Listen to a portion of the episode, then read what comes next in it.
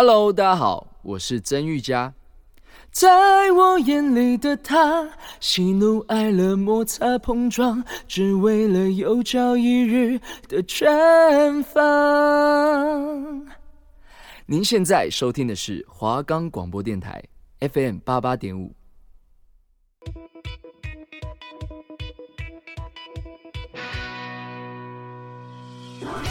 带你领略电影的世界，带你深入导演的心里，让你不止再次爱上经典电影，也让你忍不住想再看一百遍。推荐给你好看的电影，终结你的片荒。我是金奇，我是张俊凯，就让我们开始今天的华冈放映社。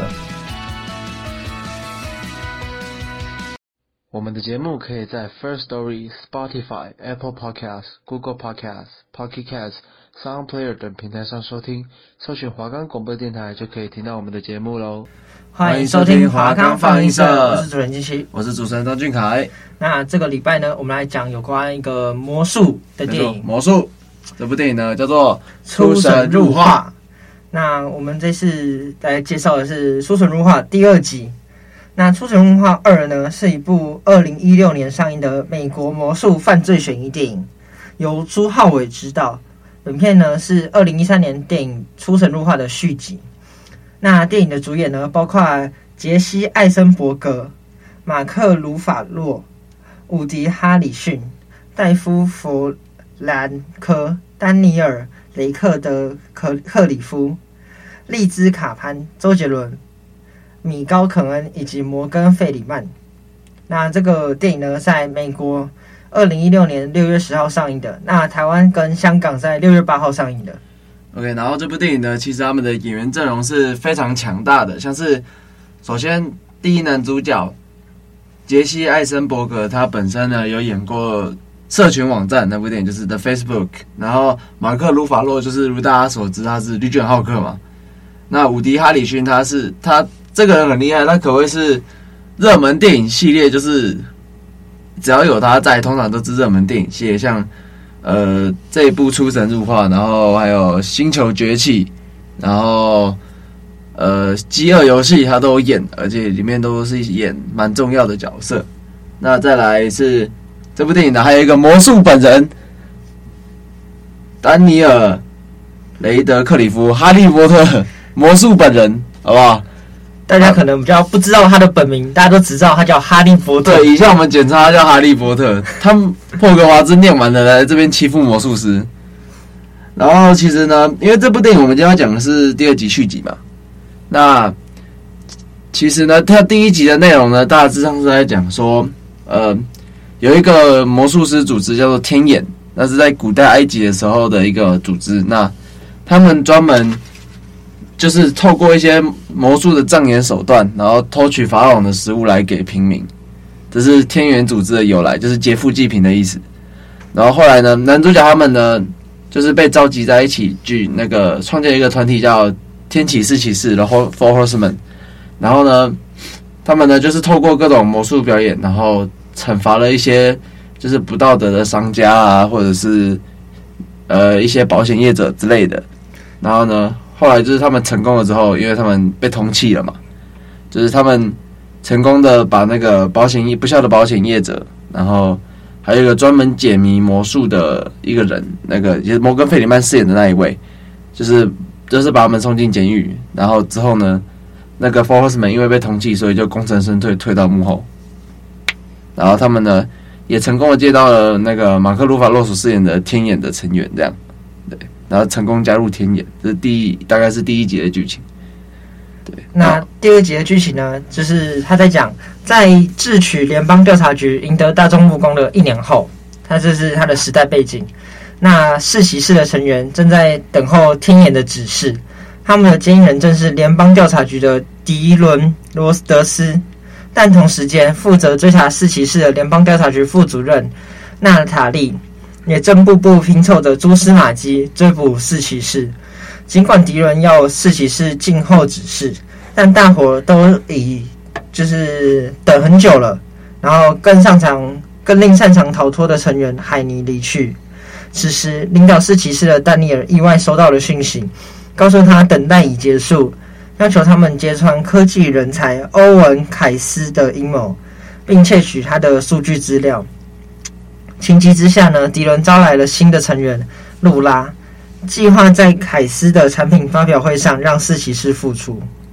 在团队合作下，四骑士成功侵入凯斯的发表会并窃取资料，但却也因此暴露行踪，引来联邦调查局的追捕。原有的计划更突然被不明人士破坏，连带让四骑士的秘密与迪伦的身份曝光。迪伦发现自己收到一张藏着愚者的卡片，并赶紧要求四骑士撤离。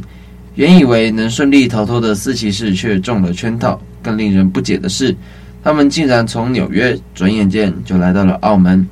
不眼间呢，接到了被自己陷害入狱的赛迪斯的电话。四骑士呢，在澳门碰到了其成员美丽麦金尼的弟弟，在其带领下见到了科技神童麦布利。麦布利呢，向四骑士阐述了自己是如何把他们带到澳门。并揭露自己与凯斯的关系，并谈好了条件：只要四骑士呢能够替他夺取他想要的东西，那么他便会替四骑士找出脱身的方法。尽管众人不愿意，但领导四骑士的丹尼尔却爽快地答应了。众人随后便前往翁氏魔术店购买东西，遇见了利，也就是周杰伦饰演的。而为了避免呢被探测器探测到，丹尼尔要求所有道具都要塑料制造。后来，丹尼尔打了电话通知天眼，其他成员开始逛起魔术店。梅丽呢，与哥哥则在附近的餐馆叙旧。那列为逃犯的迪伦接见了在狱中的赛迪斯，并说明自己的怨恨。但赛迪斯告诉迪伦，如果想救四骑士，那么就得跟他合作。两人随即赶往澳门，来到了翁氏魔术店。迪伦发现赛迪斯跟魔术店老板娘有很深厚的交情。老板娘带他们进去找小李，迪伦却在店里面发现父亲生前表演逃脱术所用过的保险箱之一。两人谈起了三十年前迪伦父亲于表演中意外去世的事情。此时，小李突然出现，告诉迪伦他的母祖母有东西要给他。老板娘给迪伦一只父亲生前嘱托他要给他的手表。此时，赛迪斯却消失得无影无踪。留下讯息，要迪伦自己展开下一步。四骑士有惊无险地替麦布利取得了东西，那是一张可以入侵任何智慧型手机的晶片。丹尼尔告诉大伙，他收到了之前提供凯斯的天眼人士的讯息，要他前往位在当地的市集交易晶片，那么他们便可以成功地离开澳门。独自前往的丹尼尔却遇到了麦布利，麦布利说明自己正是提供凯斯计划的人士。为的就是呢，要陷害四骑士。此时呢，迪伦突然现身救了丹尼尔，并与麦布利的手下展开较劲，却仍不敌被麦布利抓住。迪伦被麦布利带到码头，并见到了曾被四骑士揭露其不不法事业的亚瑟·崔斯勒。麦布利告诉迪伦，自己就是亚瑟的儿子，是为了替父亲报仇，并以迪伦父亲之前表演用的保险箱，将迪伦困于保险箱丢入河里作为复仇。危急时刻呢，迪伦终于发现父亲遗留的手表的秘密，在亚瑟等人离开后，成功的逃出保险箱，并赶来救起四骑士。迪伦与四骑士团聚之后呢，丹尼尔告诉迪伦，虽然握有晶片，但是是假的。众人被澳门魔术店的老板娘收留，认为计划已渺茫。此时，魔术店的老板娘与其孙子李走了出来。告诉迪伦与四骑士，他们都是天眼的成员，且愿意协助他们。这些士气的众人决定展开反击，随即在网络上发布了影片，表明他们会在伦敦表演。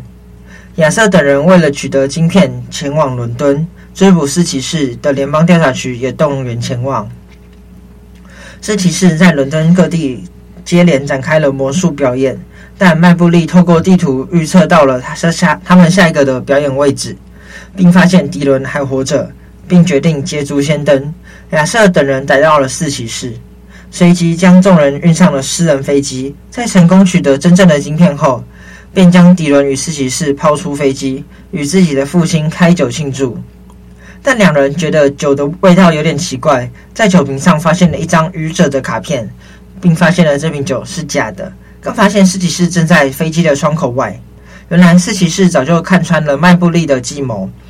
先行在描魔术表演的之中串通了李，调换了卡车司机，并伪造了飞机起飞的假象，借此将亚瑟等人的不法行为直播到全世界。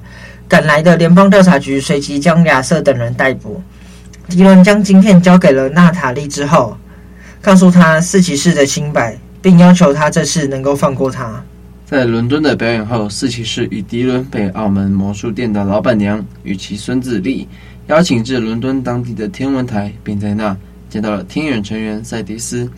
赛迪斯告诉迪伦，其父亲呢与他呢是好友的关系，但两人决定装成竞争对手来保护天眼的秘密，却没有料想到呢迪伦父亲的意外，造成迪伦对他的怨恨。但经由这次事件，他也看见迪伦放下怨恨，真正关心起四骑士，并告诉迪伦，他正在寻找下一位继承者。影片最后呢，四骑士与迪伦在赛迪斯的指示下呢，找到了天元的所在之地。好，那以上呢就是《出神入化二》它大概的剧情。那我们先来休息一下，等下回来之后，我们再讲讲看我们的心得与它幕后。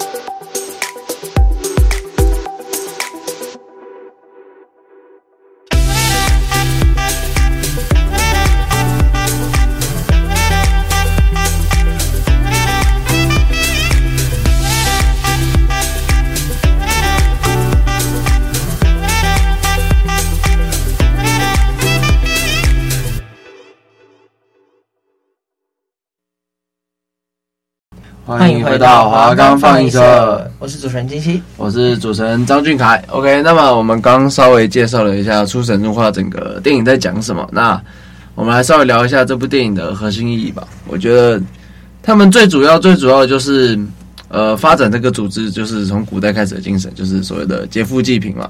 对啊，就跟呃罗宾汉很像，廖天丁。呃，对，我是觉得罗宾汉会比较好啦。我是觉得现在没有什么人知道廖天丁的啦。罗宾汉就是他们就是去劫富济贫，就是他跟罗宾汉比较像的一点是，他去呃盗猎那些不法不法所得，就是富人用不正当的方式取得的钱财，就是会压迫到人民拿得的钱财。没错，就是这种劫富济贫的故事，就是一直以来都是呃电影很喜欢拍的话，那个一些主题。对，那很多电影也都有在拍。然后这部《出神入化》就是用了一个魔术的方式对去诠释它，因为这部电影里面的魔术其实都很精彩，对，蛮厉害的。而且，嗯、呃，它不不单单是只表演魔术，那就是他还透过呃摩登费里曼对他所饰演的角色去破解，就是跟你讲解一下这个魔术它是怎么进行的。他们第一集有一个那个保险柜魔术非常厉害，就是他们是那时候。他们呢是在舞台嘛，然后他们让一个人就是站上去，然后他们通过一台机器让一个人消失不见。然后事实上，他只是到了舞台的正下方，下方他们在正下方做了一个就是跟他的银行一模一样的保险柜，然后来完成这个魔术。我觉得他超厉害的。对，让让大家以为他们就是真的可以远距离的把钱偷走，但事实上，他们早早在运钞车的时候。就把那个钱已经拿走过来了，然后那个人也是他们在很久很久之前就已经挑好的一个观众，对，他们已经先把那个观众催眠了。对，然后就是其实这部呢，他们里面就是因为主打魔术嘛，然后所以他们里面表演了很多很多的魔术的一些手段。那天启四骑士呢，在里面也都擅长四类不同的魔术。嗯，那我们的男主角他擅长的是障眼法魔术，就是最基本的魔术障眼法类。对，然后女主角擅长的是脱逃脱魔术，对，逃脱术。然后呢，伍迪哈饰伍迪哈里逊他饰演的角色是擅长催眠术跟暗示。嗯，然后，然后最后一位天启四骑士他擅长，呃，我觉得很厉害，这个超实用的纸牌魔术。嗯，就是他可以把纸牌当成飞刀一样射出去，然后精准无比，然后还能把东西射，还能把东西射开。但这个好像不算是魔术的一种。呃，对，这是一种手法，就是这好像。普通人练练也可以啊，网上也有人这样做。然后他本人也是一个开锁专家跟专业的小偷。对，还可以，他也可以模仿别人的声音啊。就是他是四个骑士里面，就是年纪最小的一个，就是最工具的一个。对，最工具的一个。对，他的专业技能就是什么开锁啊、偷东西啊，然后模仿别人的声音啊。对啊，然后留下来跟警察打架啊，因为他只有只有他有战斗力嘛。最工具的那个人，然后假，然后他们第一节的时候，他们有要安排一个人假死嘛，假死的也是他啊。也、欸、很工具的这个，但很好用啊，但很好用。然后就是像我们知道这部电影里面演员阵容很棒嘛，那其实我们刚刚没有特别没有提到一个人呐，因为我想留在后面讲。周杰伦先生也有饰演这部电影，他去掺了一脚，虽然他是一个很小很小的配角，就是我们刚刚有讲到，就是魔术店的店老板娘的孙子，那个力嘛，对力，对，他是天元的成员之一，因为我们知道周杰伦本人对魔术有点研究。他也是很会表演魔术的一个，没错，他有一首歌，他甚至有一首歌叫《魔术先生》。对，那他又其实我们上回就说有亚洲演这部电影嘛，那就是周杰伦本人。周杰伦本人，我们那时候就在看，为什么会有周杰伦？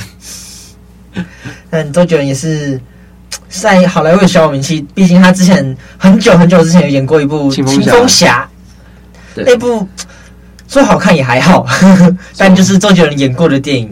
对，就是他还是主角，他还是对，他是主角，他是主角的电影。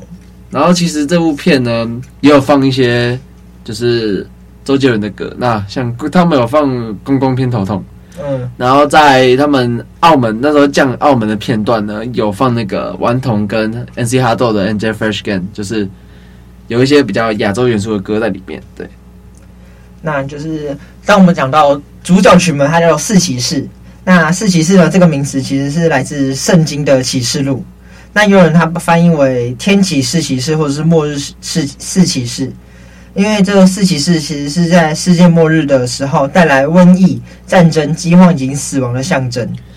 没错，这四位骑士呢，通常都是骑在白马，骑在马上，然后每个人马的颜色不一样，然后手上也会拿不一样的象征物。这是很多电影就是很常用到的象征性手段，像是。呃，之前的那个《X 战警：天气》里面有用到四骑士的象征手段，就就是这种圣经类的象征手段，在美国是蛮常被运用到的。那其实这部电影还有另外一个角色，我们刚刚其实也没有聊到，就是摩根·费里曼。摩根·费里曼，对，就是二三十年前跟现在长得一样的黑人。哎，对，他完全没有变。他演《刺激一九九五》的时候，跟现在长得一模一样。但但他的角色也十分重要，就是他就是靠破解魔术赚大钱。那还记得就是之前呢有一个有一个电视台，他在播一个就是可能会引起全世界魔术师公愤的一个节目，就是他有一个有一个魔术师，他来表演魔术，他帮你就是破解了魔术的背后，他跟你讲这个魔术是怎么变的。啊，那个节目真的很好看，就有一个戴面具。对，那个面具人，因为他不敢露脸，他怕被公干。对，他被公干，就是他里面会表演各种，就是我们生活中常见的魔术，像是枪击魔术，然后断头台啊，断头台啊，然后之类之类的。对，然后什么走在走在水上那个魔术啊，什么之类的。然后他通常都会先表演那个魔术，然后给观众一个广告时间去思考，嗯，然后之后再进行破解。对，那最后这个人很可惜啊，他原本是想复出，但他在复出之后。的一个魔术之中，就是不幸身亡了，不小心失误就死掉了。嗯，他他敢开那个节目也是很勇敢的。对，他敢开那个节目也是十分勇敢，就是专门来破解呃全部人的魔术魔术手法啊，什么大型，他是比较着重于大型的舞台魔术，因为毕竟越离越近的魔术，你越需要靠自己练习的手法去用。所以这里面《出神入化》呢，里面它有一句话。就是主角讲的，你可以，你可以靠近一点点，因为你看的越多，就越容易受骗上当。对，这就是这部电影的原名叫《Now You See Me》。对，那其实原完整的话应该是 Now You See Me, Now You Don't，就是你以为你看见某些东西的时候，但其实它只是一个障眼法。对，就是像男主角最擅长的障眼法魔术嘛。嗯，就是他们的魔术是这样，就是当你的精神越集中在他想要的地方。那这个魔术的成功率就越高，就是有点诱导式啊。其实魔术通常都是用诱导式的方式，让观众呢看不到这个魔术的手法。所以通常当观众喊 uncle 的时候，魔术师通常一定是不会表演同样的魔术，他一定会换一个魔术表演。因为当同一个魔术你看第二遍的时候，你就会破解这个魔术了。那所以魔术师为了不要让你破解这个魔术，所以他通常会表演另外一个魔术。就算你喊 uncle 的时候，他也会去换一个魔术去表演。没错，因为呃，其实我们魔术表演有分大大型的舞台表演跟小型的现场表演。那通常大型的表演会着重于道具，对。那小型的表演就会着重于障眼法跟手速，手法对手法的速度。那其实像因为魔术一直以来都很红嘛，像是，是很受欢迎的，对，就是很受欢迎嘛，就是包括现在 YouTube。也是群起，那其实也很多人在那边变魔术。对啊，但更多的是 破解魔术。对，破解魔术，更多人喜欢介绍一下自己的魔术到底长怎样。因为对于一个魔术师来说，其实呃，变魔术的手法就是魔术师共同的商业机密。对，那今天一旦有人知道这个魔术怎么变，那就代表说全世界的魔术师这个魔术其实没有表演价值，就不好玩了。对，没错。所以其实身为一个魔术师，你还是要。不停的开发自己的新的魔术，自己去想要怎么再多一点手法、多一点道具去做这个魔术。哎，那些魔术师都很扯，他们洗牌有办法，就是洗完之后牌跟原本长一样，就是手法的概念呢。嗯，我们我以前有上过魔术课，学过，跟鬼一样。那个手指头非常的灵活。那我高中的时候认识一个学长，嗯，他真的魔术也是非常的厉害。就是，就算你面对面跟他面对面表演魔术，你还是看不出他的手法在哪。那他也常常在他的社群软体上面 po 说他的表演的魔术是怎样。所以我是觉得他蛮可惜啊，因为现在一些某些私人因素，他现在去卖车子了。但我觉得他的魔术是真的很厉害。哎、欸，其实我以前学过魔术。就是变胖吗？道具流，你在哭是不是？我们走的这些道具流的部分，哦、那个道具已经帮你把魔术变好，像是不是有那种魔术，就是他拿一副牌，然后在你面前翻，然后叫你伸一个手进去压住，然后看你压到哪一张，然后他猜那一张嘛。其实他那个魔术是怎样嘛？就是它里面的牌是一长一短哦，然后比较短的，因为你这样翻一定是长的一种下嘛，那你不管怎么压。你下面那张一定都是短的，就是你不管怎么压，你手指压到那张一定会是短的那张。那它牌里面短的牌全部都长一样，哦，怎么猜怎么对。哦，你又破解了一个魔术，你可能会被公干的。没事，那个是道具，那个你去魔术店都买得到。但其实魔术的道具蛮贵的。对，哦，然后在这部电影里面有讲到一个魔术，我觉得很棒，就是他说有一个他在那个树干中间呢、啊、藏了一个牌，然后就是他要一个人抽一张牌，然后签名，然后他说他可以把那张牌从树干里面变出来，然后后来他变出来，但是其实这个魔术的原型是他早在二十年前早就 叫同一个人挑选同一张牌，然后签了一样的名，然后在这棵树刚种下去的时候，把这只把这张牌放在那个种子上。然后那个牌就随着种子一起长成一棵树。哇，这个这个这个魔术表演二十年，二十年，然后二十年来铺成一个魔术，就是其实这部电影里面有很多的寓意的部分啦，就是包括劫富济贫也好，那这种二十年的放长线的这种概念也好了，对，对。那说到劫富济贫，那其实它呃，出神入化这一这个海报呢，电影的海报，它在中文版的海报上面其实写了一个小小的标题。它是说，在这个穷人更穷、富人更富的时代里，高科技到其他道德天团会帮你夺回一切。就是当你被保险公司欺骗了，他会帮你把那些钱拿回来。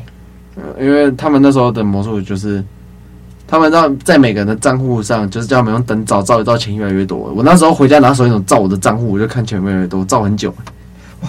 如果你成功的话，告诉我，我也可以来照一下。哎、欸，要求不多，前面多一个一就好。哎，我也想啊。好了，那其实这部电影能讲的精彩部分很多啦。对对，但他也会出，听说是会出第三集续集。听说了，因为其实这部电影就是他一直想要把他们打造成一个很厉害的团体跟系列。对，那可惜的就是。哎，就是没办法嘛。好莱坞电影有时候就是这样，我们也不知道他什么时候会播，我们也不知道他到底会不会播。看，就好，慢慢的期待吧。喜欢这部电影的观众们可以去看一下，蛮推荐去看一下的，特别是第一集啊。蛮对。那我们下礼拜要讲的电影呢是。嗯，基因实验的部分，灵长类的深入交流，对，灵长类的深入交流，没错没错，整部电影没什么台词，可是蛮厉害的，就是一直灵长类叫声，对，灵长类叫声的一部电影，好不好？请大家期待一下，不是泰山，绝对不是泰山，好不好？对，那这礼拜的分享就到这边了，我们下周见。拜拜。